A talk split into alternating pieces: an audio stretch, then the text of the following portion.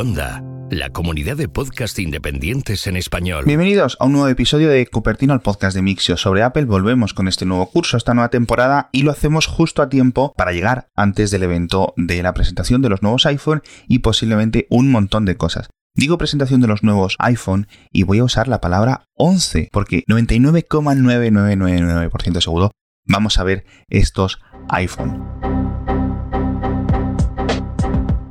Y básicamente esta es la única duda que tenemos resuelta. El resto de preguntas siguen en el aire, así que esto es lo que me gustaría dedicar el programa de, de hoy. A un montón de dudas que creo, que espero que Apple resuelva. Creo que la mejor aportación que puedo hacer es no decir nada. La primera pregunta, y parece por las filtraciones que Apple se ha centrado mucho en la cámara con este diseño de vitrocerámica, que particularmente a mí tengo que decir que me gusta, con dos, tres cámaras o dos, tres lentes, y soy una de las personas que nunca le ha importado el este pequeño grosor extra que tienen las cámaras. Eso yo creo que es algo en lo que, oye, pues si no estuviera ahí, perfecto, pero si está ahí, tampoco me parece excesivamente malo. Y lo dice como...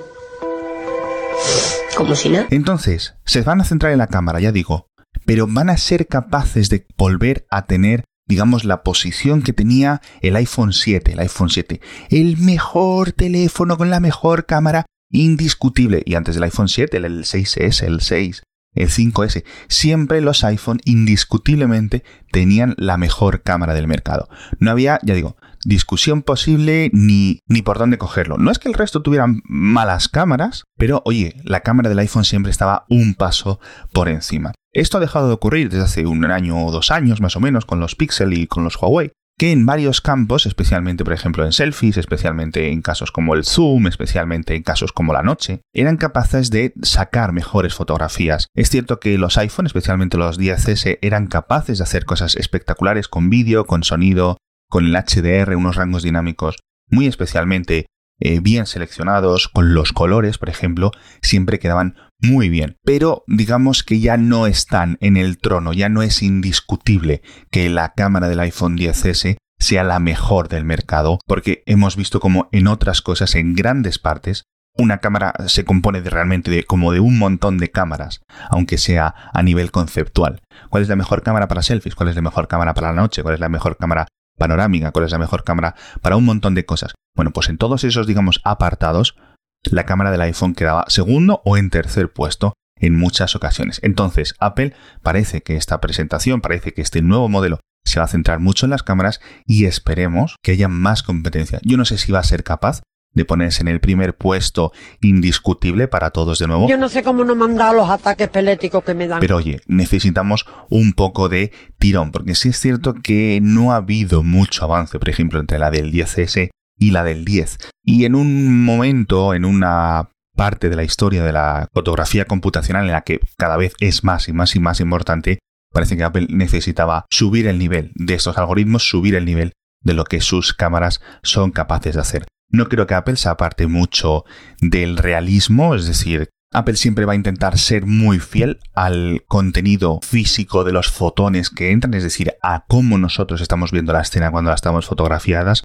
aunque luego eso quede, digamos, menos espectacular, menos realista en la fotografía ¡Joder, qué friki eres! Esa sería, ya digo, mi principal eh, duda, si los nuevos iPhone 11 van a tener la mejor cámara. La segunda viene con respecto al tema de los nombres. Eh, en este año, en 2018, los iPhone de 2018 eh, tienen una convención, por decirlo así, una estructura de nombres un poco rara. Ya lo hemos comentado en muchos episodios de Cupertino. Tienes el 10S, el 10S Max.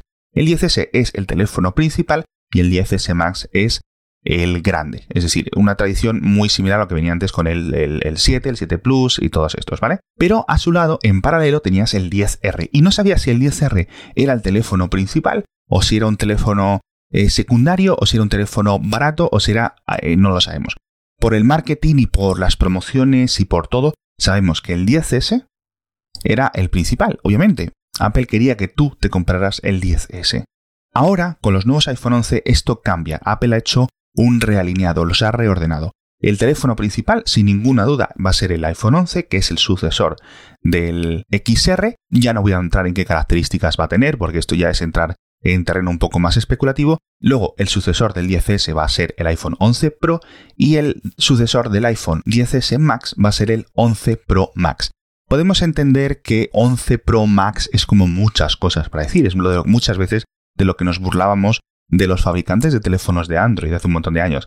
El Samsung S8 Max Flex 4G Plus, no sé cuánto, ¿no? Yo me llamo Ralph. Estos son nombres un poco eh, que parecen trabalenguas y es cierto que un dispositivo con cuatro palabras, iPhone, 11 Pro y Max, es demasiado. Pero bueno, yo creo que lo importante aquí es que Apple ha cogido el teléfono que antes era secundario, lo ha puesto como principal y los principales los ha puesto como pros. Es decir, ha elevado un poco y lo que ha hecho ha sido algo más sencillo, algo que seguramente muchos eh, esperabais que hubiera hecho hace un tiempo. Tienes los iPad y los iPad Pro, tienes los MacBook y los MacBook Pro. Bueno, pues ahora también va a ocurrir con los iPhone, que era algo más de toda la vida y que simplifica mucho la decisión de compra para eh, los consumidores, digamos, menos conocedores de cómo están los iPhones. Insuperable. Más allá de eso, creo que va a orientar a un montón más de gente hacia el iPhone 11, es decir, hacia el sucesor del 10R, que ha sido el gran éxito de ventas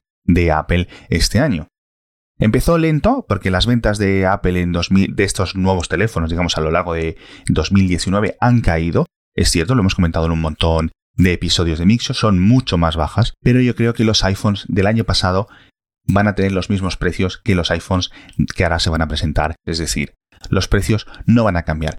Eh, sí es cierto que durante tiempo en este podcast yo he hecho eh, algunos argumentos para intentar explicar cómo creo que beneficiaría a Apple tener una línea de entrada algo inferior, pero yo creo que Apple no lo va a hacer.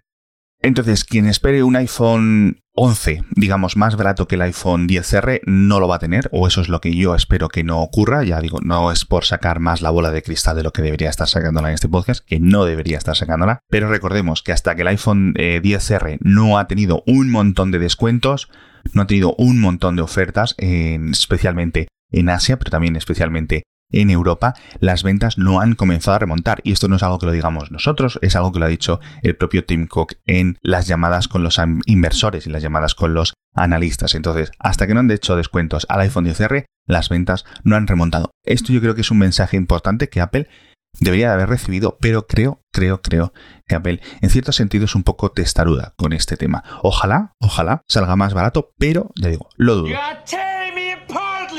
Otra gran pregunta, ¿cuántas personas nos vamos a esperar hasta el iPhone del año que viene, hasta el iPhone digamos de 2020? el iPhone 12 o el iPhone como se vaya a llamar. Por un principal motivo, y es que parece que va a ser un iPhone este 11 centrado mucho en la cámara y parece que es posible, ya digo, que se ignoren otros aspectos. No que se ignoren por completo, sino que simplemente queden como secundarios. Pues, por ejemplo, el chip A13. ¿Cómo de potente va a ser comparado con el A12. Si el aumento de potencia no es excesivo, pues muchas personas van a ver su 10S o su 10R y van a decir, bueno, no me merece la pena actualizarme. Si la batería también es muy similar, la gente tampoco va a ver necesidad de cambiarlo. la calidad de la pantalla, la calidad del Face ID, un montón de cosas. Si esos elementos no son unos grandes cambios, pues esto siempre ha hecho que tradicionalmente los consumidores, los dueños de iPhones, digan, bueno, pues me espero al del año que viene. A nadie le hace gracia tener que estar gastándose mil euros todos los años en un teléfono, por mucho que puedas vender el teléfono actual de segunda mano. Entonces, oye, a lo mejor mucha gente decide esperar. Y por cierto, claro, obviamente, pues cada vez los iPhone duran más en las manos de los consumidores, con lo cual... El mejor, el mejor, sin ningún lugar a dudas. Es el mejor. Otro posible elemento, aunque yo considero que es menor, tampoco van a venir con 5G, con lo cual es mucha gente, a lo mejor, yo digo, gente que tenga el 10, gente que tenga el 10S, va a decir, bueno, mira, ¿sabes qué voy a hacer? Me voy a esperar. Me voy a esperar porque ya me compro el del año que viene y tiene 5G. A lo mejor incluso el del año que viene no tiene 5G y tienes que esperarte a 2021, pero yo creo que esa va a ser la lógica de muchos compradores. Y por otra parte, ya acabadas las dudas que tengo que, que espero que me resuelva Apple en esta presentación, ¿Qué va a ocurrir con el iPhone 8? Eh, tenemos el iPhone 8 y el 8 Plus, que son los dos últimos modelos que Apple vende con botón, y no sabemos si los van a dejar, si van a dejar los iPhone 10S y los iPhone 10R actuales, no sabemos nada. Me sorprendería que Apple eh, fuera a matar los botones físicos, el botón de inicio hoy, con lo cual quizás, quizás, quizás el iPhone 8 y el iPhone 8 Plus permanezcan vivos mientras que el iPhone 10S y 10R desaparecen del mercado de la misma forma que el iPhone 10 desapareció del mercado el año pasado después de apenas 10 meses a la venta y no creo, no creo que haya un iPhone 9, al menos no creo que haya un iPhone 9 de momento. Ya sabéis, eh, eh, además este 9 se ha quedado como en un limbo porque tienes el 8 y tienes el 10 y sacas un 9 posterior al 10, es muy curioso. Quizás el iPhone 9, este nombre, este número que ha quedado sin utilizar, sea el que Apple rescate dentro de un tiempo para hacer este nuevo iPhone SE 2 que tanto tiempo lleva siendo rumoreado. Coges los la parte externa de un iPhone 8, no del iPhone 8 Plus, de un iPhone 8, la parte externa, y la juntas con la parte interna de un teléfono más moderno, con un nuevo chip, un nuevo algo, que es básicamente lo que hizo Apple con el iPhone SE y lo llamas iPhone 9. Entonces te queda un teléfono a medio camino, más potente que el iPhone 8, pero menos guay que el iPhone 11. Entonces, por eso hay un nombre que podría encajar, iPhone 9. No sé si esta teoría o esta hipótesis podría llegar a ser algo cierto, pero a mí me encaja. Yo creo que no. Por último, comentaros que va a ser el primer evento, seguramente ya lo estaréis pensando, el primer evento después de la marcha de Johnny Ive. Obviamente, tanto Johnny como su equipo han estado trabajando en este iPhone, han estado trabajando seguramente en los iPhone del año que viene y quizás de los posteriores, han estado trabajando en iPads, han estado trabajando en un montón de cosas que Apple va a presentar ahora o en el futuro, ¿no? Durante los próximos uno o dos años. Pero es cierto que yo diría que casi seguro, seguro, seguro no va a estar ahí la voz de Johnny Ive. Quizás esté en el auditorio, quizás esté ahí, va a seguir muy apegado a la compañía, y quizás esté incluso, ya digo, el vídeo. Yo no apostaría porque lo estuviera. El típico vídeo de Johnny contando con su voz y no sé qué, tal, esas cosas. Aluminium is naturally strong and lightweight. Raw aluminium of exceptional purity. Pero, pero, ojo, quizás a forma de despedida aparezca por ahí. Entonces, en este sentido, así es un poco una despedida, un último partido, por decirlo así, va a ser bastante emocionantes, no solo para los empleados de Apple, sino para muchos de los forofos que van a estar ahí, así que yo seguro que alguna lagrimita cae en ese auditorio. Y poco más que comentar, he querido centrarme este episodio en el iPhone 11, he querido centrarme en lo que sabemos y dejar el resto para las preguntas. Eh, seguramente haya más productos, obviamente, pero como apenas se ha filtrado nada, apenas sabemos nada, pues he querido dejar la bola de cristal dentro del cajón. Muchísimas gracias a todos por seguir en esta nueva temporada de Cupertino y nos vemos en el próximo episodio que va a llegar muy pronto, básicamente analizando todo lo que ha presentado Apple. Muchísimas gracias a todos por estar ahí y nos vemos en ese episodio.